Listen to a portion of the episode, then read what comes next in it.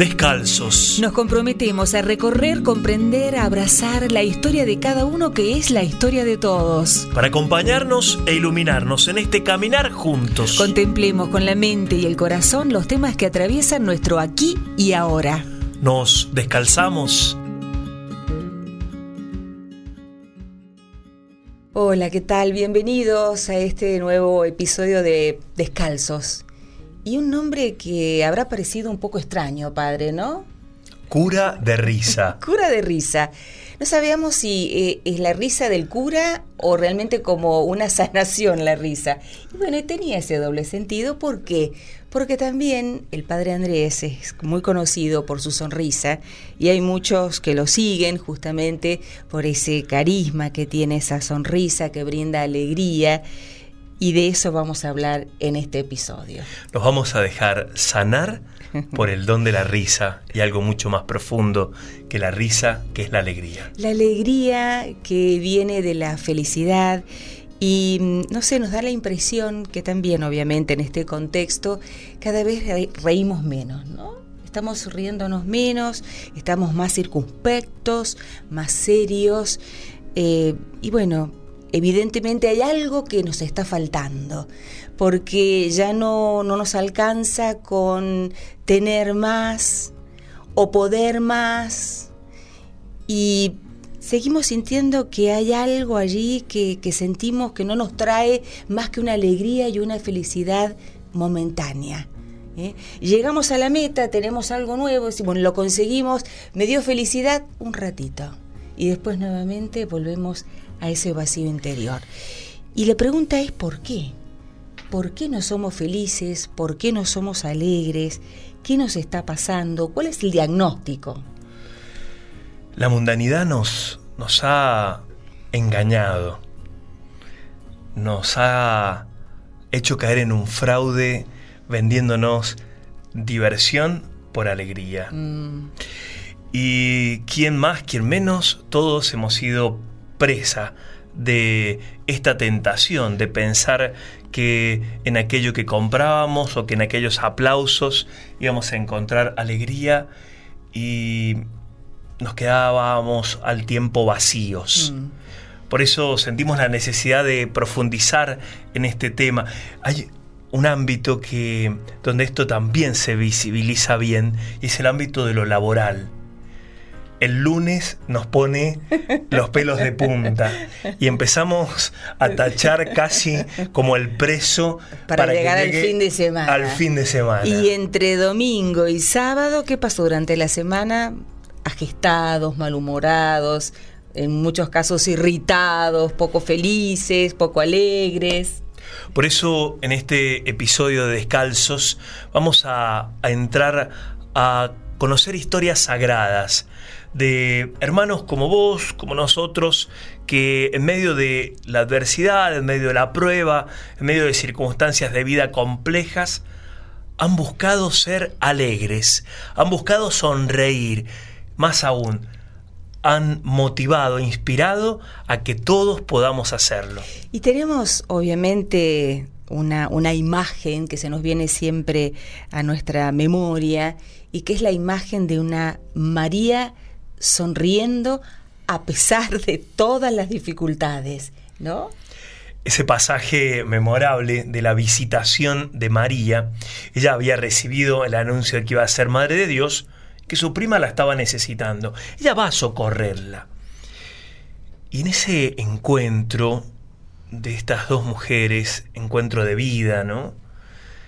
María va a cantar lo que se conoce como el Magnificat donde ella trae a la memoria y a sus palabras todo lo que Dios ha hecho en ella y en su pueblo. La Virgen canta la alegría de ser amada y la alegría de, de, gozar de este amor del Señor aún en circunstancias difíciles como vivió el pueblo de Israel. Por eso la traemos hoy como ícono de la alegría, porque la alegría se trata de poder mirar con esos ojos de esperanza, con esos ojos humildes, todo el amor de Dios que ha depositado en nosotros y en los nuestros. Y muchas veces uno piensa, bueno, la alegría y la felicidad es para algunos nada más, porque muchos hemos venido a este mundo nada más que a sufrir. Y sin embargo, realmente si uno busca dentro, se da cuenta que hemos sido creados a imagen y semejanza para ser felices y para hacer felices a los demás. Nadie ha venido solamente a sufrir. Que existe el sufrimiento, el dolor, el momento oscuro, claro que sí, es parte del buen combate. Pero nuestro propósito es ser felices. Y la felicidad viene de saber que somos hijos de Dios y que esa divinidad está en nosotros, aquí, con nosotros. Proclama mi alma la grandeza del Señor. Se alegra mi espíritu en Dios mi Salvador, porque Él miró con bondad la pequeñez de su servidora. Así comienza el Magnífica. Y allí la Virgen empieza a hacer memoria de todo lo que Dios ha hecho en ella y en su pueblo, en la historia. Qué hermoso, Adriana, si nuestros hermanos allí de aquel lado de la pantalla pueden cantar su magnífica. Mm. Ponernos a escribir en estos días la letra que ha hecho Dios en nosotros claro que sí. y podérselo cantar. Allí hay alegría cuando uno puede reconocer todo el amor aún en medio de noches oscuras. Y hablando de noches, hay un libro que me impactó y que tiene una presentación que es, eh, que es de José María Rodríguez Sola y Sola. No es la primera vez que traigo a José María a nuestro podcast, que es La alegría también de noche. Ese es el título del libro. Y dice, es posible un gozo con raíces hondas, que se disfruta en los días radiantes, pero que no se apaga sin más ante la dificultad o la zozobra. Es posible, en fin, una felicidad liberada de la tiranía de sentirse bien a toda costa, una alegría tejida entre lo cotidiano y lo novedoso, llena de nombres, de esperanzas, de historias y de rostros. ¿Quién no quiere ser feliz hoy en día? El joven, el anciano, el hombre, la mujer, el célibe, el casado, el que cree en Dios, el que no, todos aspiramos a la felicidad. En este deseo, una quimera insensata o un anhelo legítimo.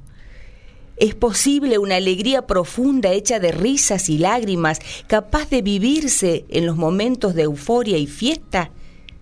Vamos a preguntárselo a alguien que creo que justamente ha podido dar ese mensaje siempre de esperanza, de alegría, de felicidad a pesar de sus propias circunstancias. Nos descalzamos para poder ir... Entrar en la historia del gran David Gardiol. Bienvenido.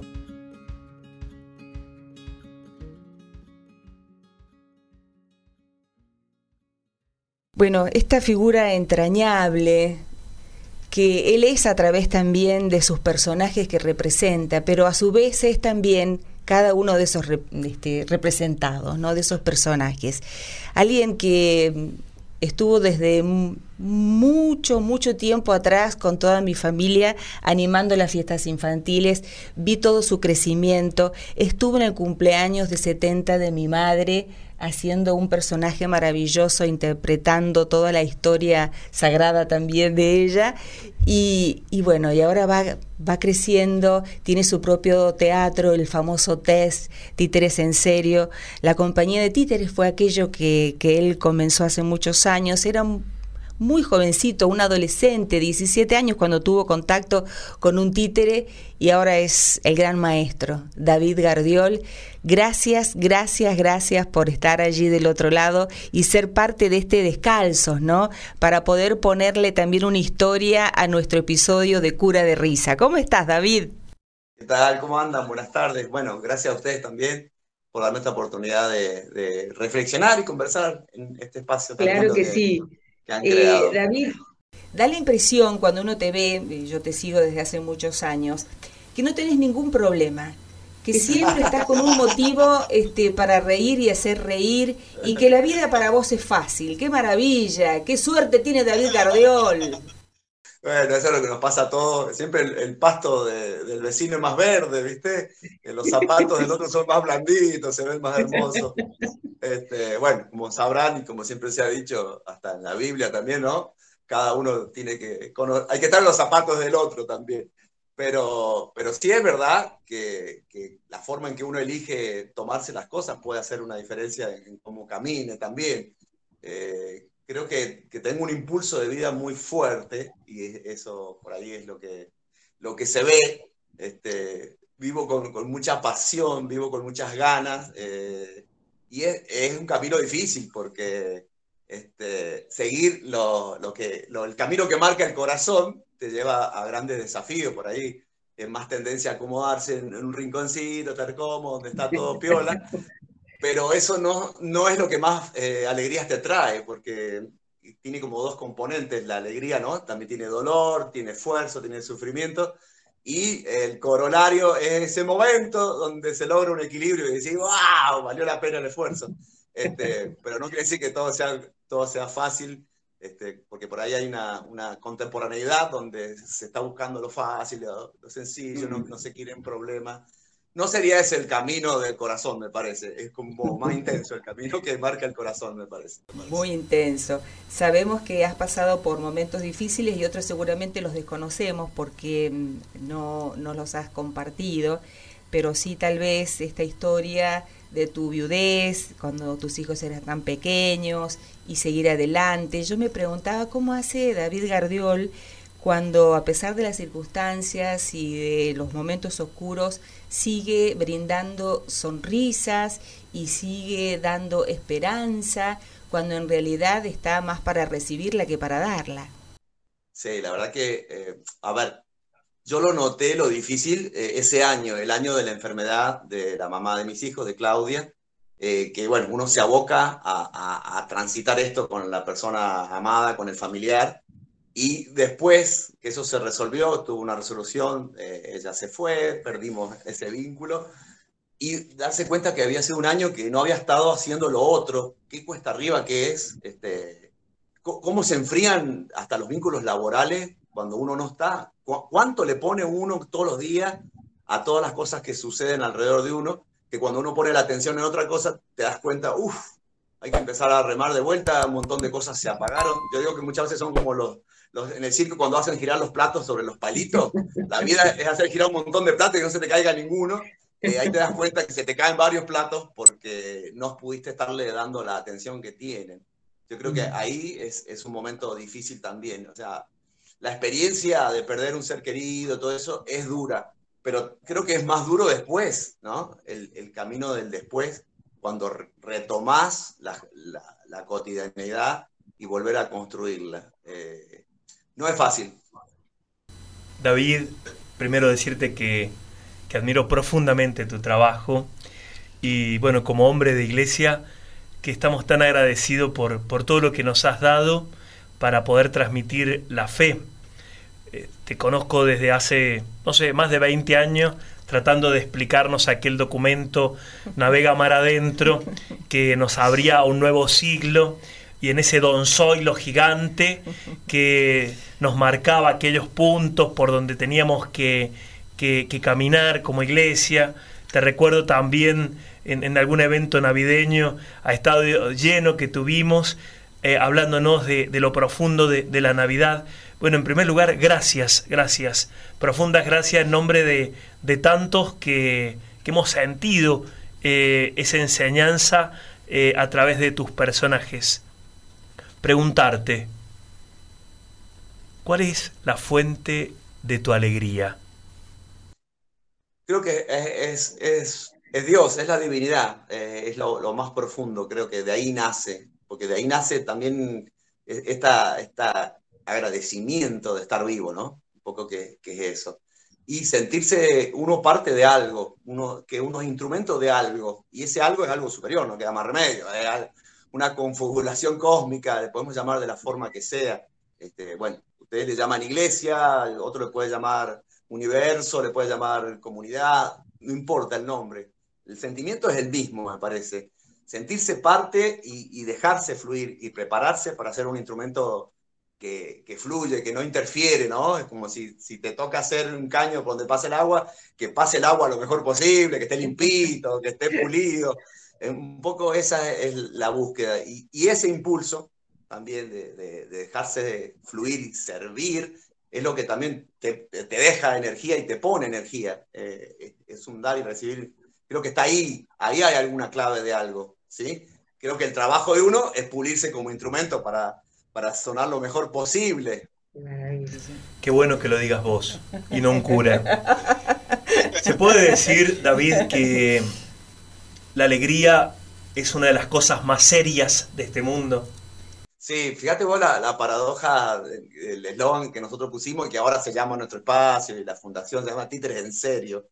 Este, esa paradoja, ¿cómo en serio? Y la gente le hacía como un ruido en la cabeza. Este, es, algo serio hacer reír, es algo serio estar bien. Son un montón de decisiones que, vamos tomando instante a instante, desde que nos pasa algo y cómo lo asumimos, si nos ponemos en víctima y entramos a, echar afuera, o decir, bueno, a ver, esto es lo que me toca, cómo vamos a jugar con estas cartas. Esas, esos cambios de decisiones son muy serias, es un compromiso, ¿no?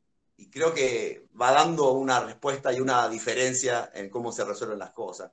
Yo puedo elegir enojarme y todo el mundo está mal, todos tienen la culpa, o puedo ver, a ver qué hay acá, qué hay que me toca a mí de esto, y, eso produce un montón de resultados distintos. Te digo, hoy fui a hacer un trámite y, tuve que esperar, ¿viste? Para que me coincida que el 01 es mi terminación, para poder hacer el trámite, y había un detalle que no me lo habían dicho, podía enojarme o decir, ¿y cómo podemos hacer?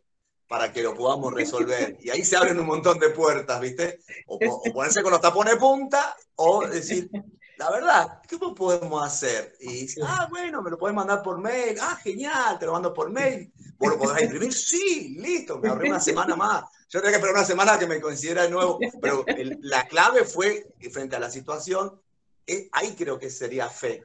Creo que sería fe. Frente al conflicto, eh, porque digo que la fe no es creer, la fe es saber. yo sé que si cambio de actitud puede haber una solución. O sea que me estoy basando en una experiencia concreta de la otra vez que yo fluí, que me dejé llevar por la situación y salió lo mejor. Y en eso me estoy basando. No digo que crean porque sí.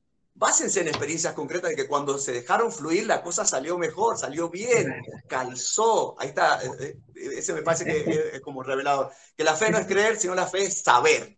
Basarse en la experiencia real que tuviste cuando, cuando dejaste fluir, cuando confiaste que la cosa se resolvió y calzó todo calza. Ahora sí, me, quiero poner en extremista, que por qué, que debería, que debería. Sí, No debería. La vida va fluyendo y es lo que está. Y esa actitud me parece que, que es una actitud de fe, me parece. Y también entonces es una decisión. Ser feliz y estar alegres es una decisión.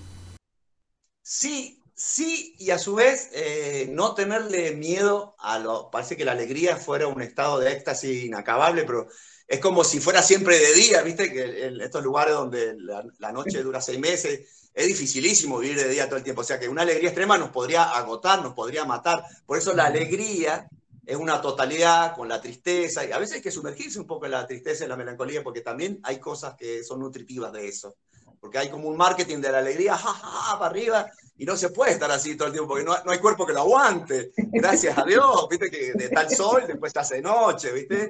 Eh, eh, también me parece que hay un marketing de la alegría que está mal vendido, viste. Entonces todos quieren estar en la, en la cresta de la ola, pero la ola sube y la ola baja. Y hay que disfrutar de cuando sube y cuando baja. Y sí hay que tener algunos días de melancolía o mediodía, pero tampoco hay que quedarse pegado, porque sube y baja. Me parece que, que, también está en poder saber aceptar y fluir, me parece. Y, y ahí va a ser una alegría que es más total, me parece, más, más amplia, más, más íntegra. ¿Querías decir algo?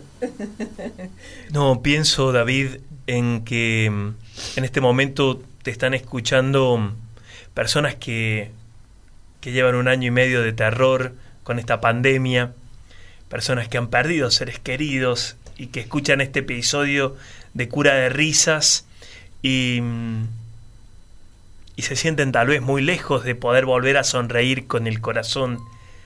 Yo quería pedirte que si lo tenés por ahí a Don Zoilo, que es un viejo sabio que sabe decir cosas, cosas profundas, eh, con el lenguaje de nuestros viejos, nos puedas dar una palabra para todos los que hemos llorado en este año de pandemia, que nos ayude a volvernos a poner en situación de alegría. Bueno, Don Zoilo no está físicamente acá, así que yo lo que voy a hacer es escuchar la voz de Don Zoilo y voy a poner una cara, porque yo soy titiriteo porque no me gusta que me vean la cara, me meto adentro del muñeco y está todo bien, así que acá vamos a hacer una salvedad y como si Don Zoilo viniera acá y dijera, buena, y Santa, ¿cómo le va? Yo soy Don Zoilo, soy lo que soy para servir a mi Fíjese que, que si vamos a hablar pandemia, ¡Ay, Dios mío! Si habrá la lista de quejas, podríamos hacer un tango directamente. Pero en medio de tanta cosa, también ha habido sus cosas buenas. Fíjese, cuánto nos hemos parado, cuánto hemos parado la pelota para mirar para adelante, fíjese, no, así no. Hizo falta una pandemia para que frenáramos le metiéramos freno en mano y paráramos un poco el coche. Y al coche cuando lo paramos le tenemos que hacer cambio de aceite, ya que está, le, vemos cómo está de balanceo y por ahí están las rueditas muy gastaditas. Así que yo creo que espiritualmente también la pandemia nos ha dado esta oportunidad. Medirle el aceite, fijarnos si, si por ahí estaba un poquito flojito de amortiguación y no había que, hacerle algunos recambios también, ¿no? Qué genial. Gracias. Qué genial, qué genial. Para terminar, este, David, no, no queremos ocuparte tanto tiempo, pero eh, la verdad, digo, has tenido la oportunidad de una devolución de parte de gente que después de verte, de ver tus actuaciones, de ver este y escuchar tu mensaje, se haya acercado y te haya dicho, me cambiaste el día, me cambiaste el proyecto. ¿Sí? ¿Has tenido esa oportunidad? Sí, muchísimo. Y en ese sentido, em, el público sanjuanino es, es, muy generoso. Cuando, cuando se abre y te, hace una devolución, te lo dice con el corazón. Eh, yo digo que, a ver, eh, a veces se acerca un espectador de una obra de títere, así sea para niños, entre comillas, ¿no? Para familiar, ¿no? Solamente estas cosas de adulto que de por sí están enfocando cosas más profundas, qué sé yo. Pero una obra de títere, eh, me ha pasado que después de la función se acerca por atrás un señor así, muy humilde, me, da la mano y dice, lo felicito, ha sido hermoso lo que usted ha hecho. O sea, e, ese mensaje tan concreto que se tomó la mente de dar la vuelta, de ir por sobre un montón de prejuicios y venir a saludar y decirte de frente, para mí eso es como un Oscar. O sea, ¿cuál es la diferencia entre eso y un Oscar? La sombra roja, la parafernalia, la prensa. O sea, el rol del artista que hace lo suyo, provoca, comunica, y viene alguien y te, te da una devolución. Yo de, de esos Oscars atesoro un montón. Obviamente que no está en la, en la, en la Galería La Fama, ni, ni, ni, va a estar la estrellita puesta allá en esa peatonal que tienen en, en Estados Unidos, pero va, me parece que va por ahí este, el, el, recibir una devolución y que sentirte que, que, fuiste parte de algo, una piecita que detonó algo en el alma, en el corazón o, o la mente de alguna persona. Sí, sí, eso lo, he sentido y, es maravilloso, no tiene precio y uno lo atesora. Hablando de tesoros, realmente es lo que también este, consideramos que hemos tenido en este episodio al tenerte aquí con nosotros, escuchándote en esta historia sagrada, para que podamos comprender que la alegría y la felicidad es posible a pesar de las circunstancias. Creo que ese es el mensaje que nos llevamos, David y además la entrevista toda ha sido con una sonrisa enorme, que ahora no se te ve tanto por la barba, pero la sonrisa tuya es inmensa siempre. Gracias David, sabes que tenés una vocación en este mundo que seguramente el Altísimo te dio cuando te pensó en la eternidad y es ayudar a hacernos sonreír lo has hecho maravillosamente bien todos estos años. Bueno, dale para adelante, que este mundo te necesita y mucho. Bueno, sigamos entonces caminando descalzos y veamos a ver hasta dónde llegamos, ¿ah? gracias, gracias.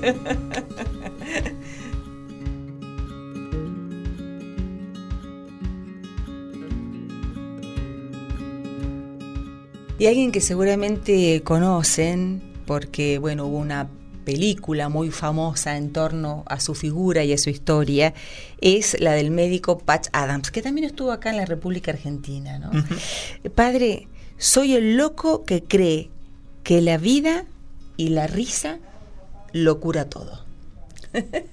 Así decía Patch Adams. Qué hermoso, ¿no? Queremos entrar en esta historia sagrada. Tal vez alguno puede decir que poco tiene que ver con la iglesia, pero tiene mucho que ver con la humanidad. Y todo lo que es de la humanidad también es de la iglesia. Este hombre lo traemos a colación en este episodio porque le tocó vivir momentos muy duros, muy difíciles en su vida, al punto tal de que, bueno, aquellos que no conocen su biografía, contarles que tuvo varios intentos de suicidio, terminó en un neuropsiquiátrico internado. Y fue desde allí donde pudo redescubrir el sentido de la vida, ayudando a un compañero de habitación, Rudy, que tenía de todo tipo de locuras. Y él lo pudo amar y desde la risa, desde el buen humor, desde el tratar de, contenerlo, también lo pudo curar. De allí que Patch Adam, después de estudiar medicina y, después de, de, muchos intentos de llevar esto a la práctica, pudo hacer de la risa un método de sanación. Qué impresionante impresionante su historia porque además tiene mucho que ver, bueno, con las frases que uno ha ido siguiendo de él, ¿no? Eh, tú eres el autor de tu propia felicidad y te corresponde a ti decidir cada mañana, temprano, cómo va a ser tu día. Cuando hemos tenido la, gracia de, conocer los payamédicos, payamédicos que están entre nosotros y, y que la verdad que es un movimiento mundial, podemos ver cómo en medio del dolor, en medio de, la adversidad de un hospital, por ejemplo, de un asilo de anciano, una sonrisa puede devolver la luz al rostro del otro. Por eso, qué bueno eh, dejarnos inspirar por este Patch Adam. Pienso en los padres de familia que involucren la risa a la hora de comunicarse con sus hijos o entre los esposos que decidan vivir en el buen humor y transmitirse una sonrisa diariamente, los compañeros de trabajo. Y uno, tomarse con humor también sus defectos, sus dificultades, uno mismo, uno mismo tener ese buen humor para con uno, para poder perdonarse y también acariciarse cuando cometemos errores o cuando tenemos alguna dificultad, también poder encontrar ese buen humor y eso que tiene que ver con lo que veníamos hablando, ese motivo real de alegría, de felicidad, de esperanza. A veces estamos tan encorsetados mm. que nos cuesta ser un poco payasos. Mm. Qué bueno. ¿Qué dirán, eh? Sobre mm. todo, de acuerdo a dónde estoy, con quién estoy, es cómo me, este, me comunico y por ahí eh, vamos esquivándole a las sonrisas y al buen humor por el contexto. Sin embargo, la alegría y la seriedad siempre van de la mano.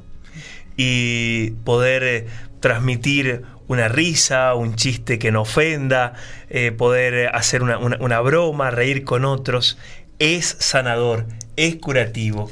Y Paz Adam nos enseñó eso, cómo poder ser un poco payasos, en medio de este mundo tan rígido y con caras tan amargadas. y tan estructurado. Eh, vuelvo este, a traer el tema de la felicidad, porque me encantó esto que compartimos ahora con ustedes, y dice felices.